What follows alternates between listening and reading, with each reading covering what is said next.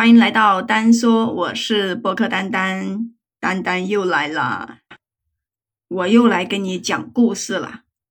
话说呀，据清代野史记载，清朝一六五一年的时候，江南西部有一个靠山的小山村，那个村子啊叫做华阳村，整个村子七百多人，两百多户人家就在一夜之间都变成了僵尸，这到底是怎么回事呢？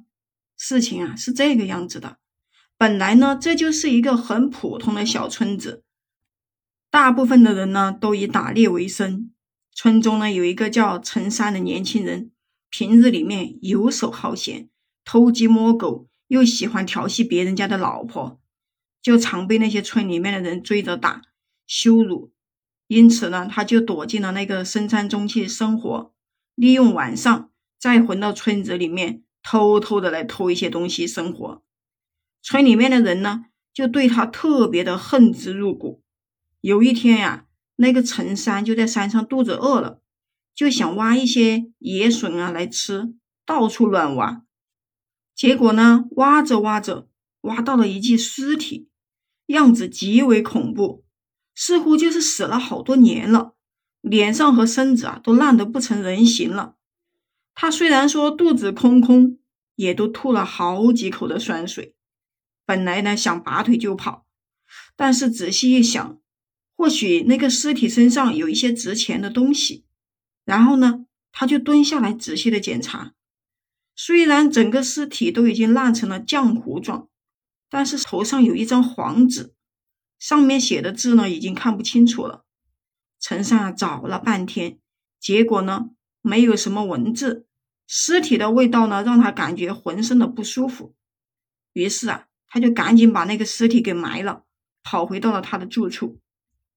可是自从他见过那具尸体之后，整个人都觉得不对劲了，就是身体啊一天天的变瘦，牙齿也渐渐的变成了黑色，全身上下使不上一点力气，整天都是昏昏沉沉的，就好像中了毒一样。一个月以后，大家发现陈山好久都没来村子里面偷东西了，心里面就想：哎，可能是饿死在那个山里面了吧？这个高兴着呢，却看见那个陈山呀，又从村子外面慢慢的走进来了，而且张口就请求村民们，就是到城里边帮他找个医生，就说自己可能是中毒了。这些村里面的人们哪一个没有吃过他的亏呀？因此呢，没有人愿意帮他。这个时候啊，那个村长就叹了一口气，说：“哎，都过去的事了，就不要再提了吧。再怎么说，他也是我们村里面的人，我们也不能这样眼睁睁的看着他去死，是吧？”结果，人家村长好心好意的带着他回去洗澡，又煮了一些东西给他吃。但是万万没有想到的是，这个陈三的身体。刚有一些好转，他又去调戏村长家的女儿，被那个村里面的人发现之后，就将他那个毒打了一顿，丢到了后山的草里面去，让他自生自灭。可是没过几天呀，他又回来了。这次村里面的人就没有给东西给他吃，反而就是狠狠的又把他打了一顿，然后就将他绑在那个树上，说这个人啊就是一个祸害，就不能把他放走了。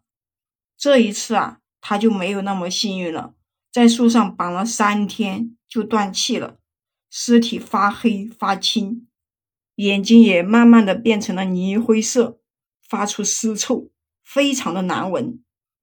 村里面呀，就有好多那种女人和小孩子闻了就不舒服。村庄里面几个壮丁啊，看到这种情况，就商量着要把他那个尸体放下来，好好埋了。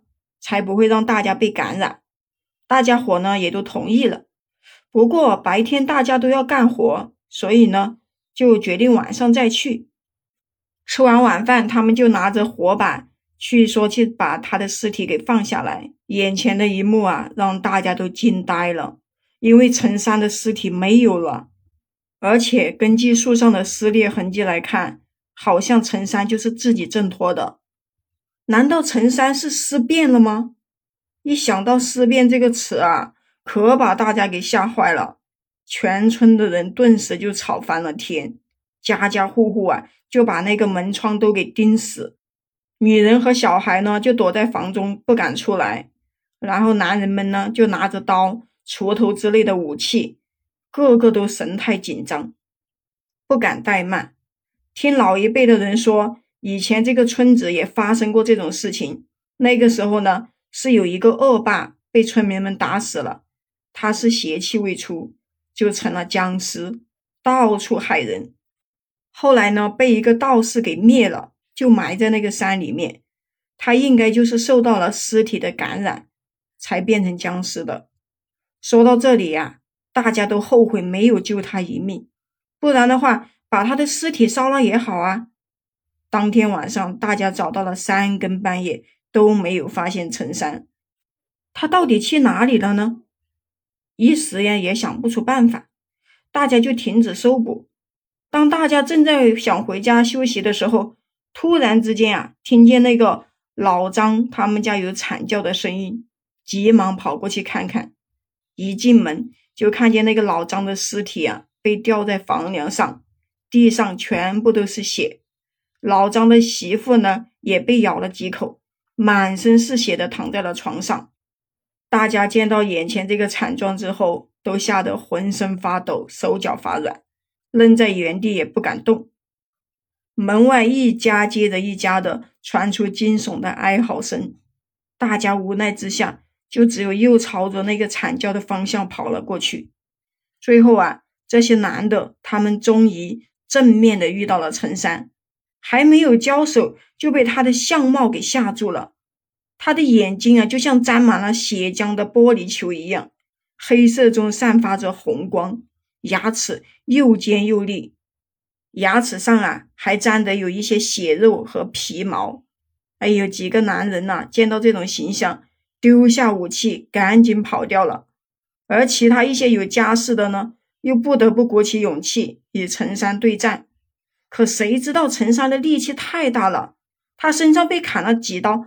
不但没事，一个转身又把一个壮丁打倒下了。这样一来呀，大家就躲的躲，逃的逃，全村都死了一大半。而那些躲起来的活人呢，闻到其他遇害的村人的尸臭之后，也渐渐的觉得身体不对劲，就一个个的都昏死了。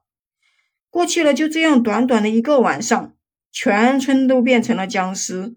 之后。当地出动了官兵三千个人，大火烧村整整三天三夜，才将这件事情平息。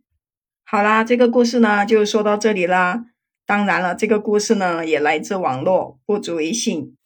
也希望你呢仁者见仁，智者见智。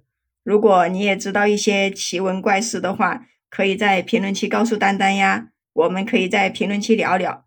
订阅我的专辑，单说。记得帮我点赞留言哦，我们下期再见。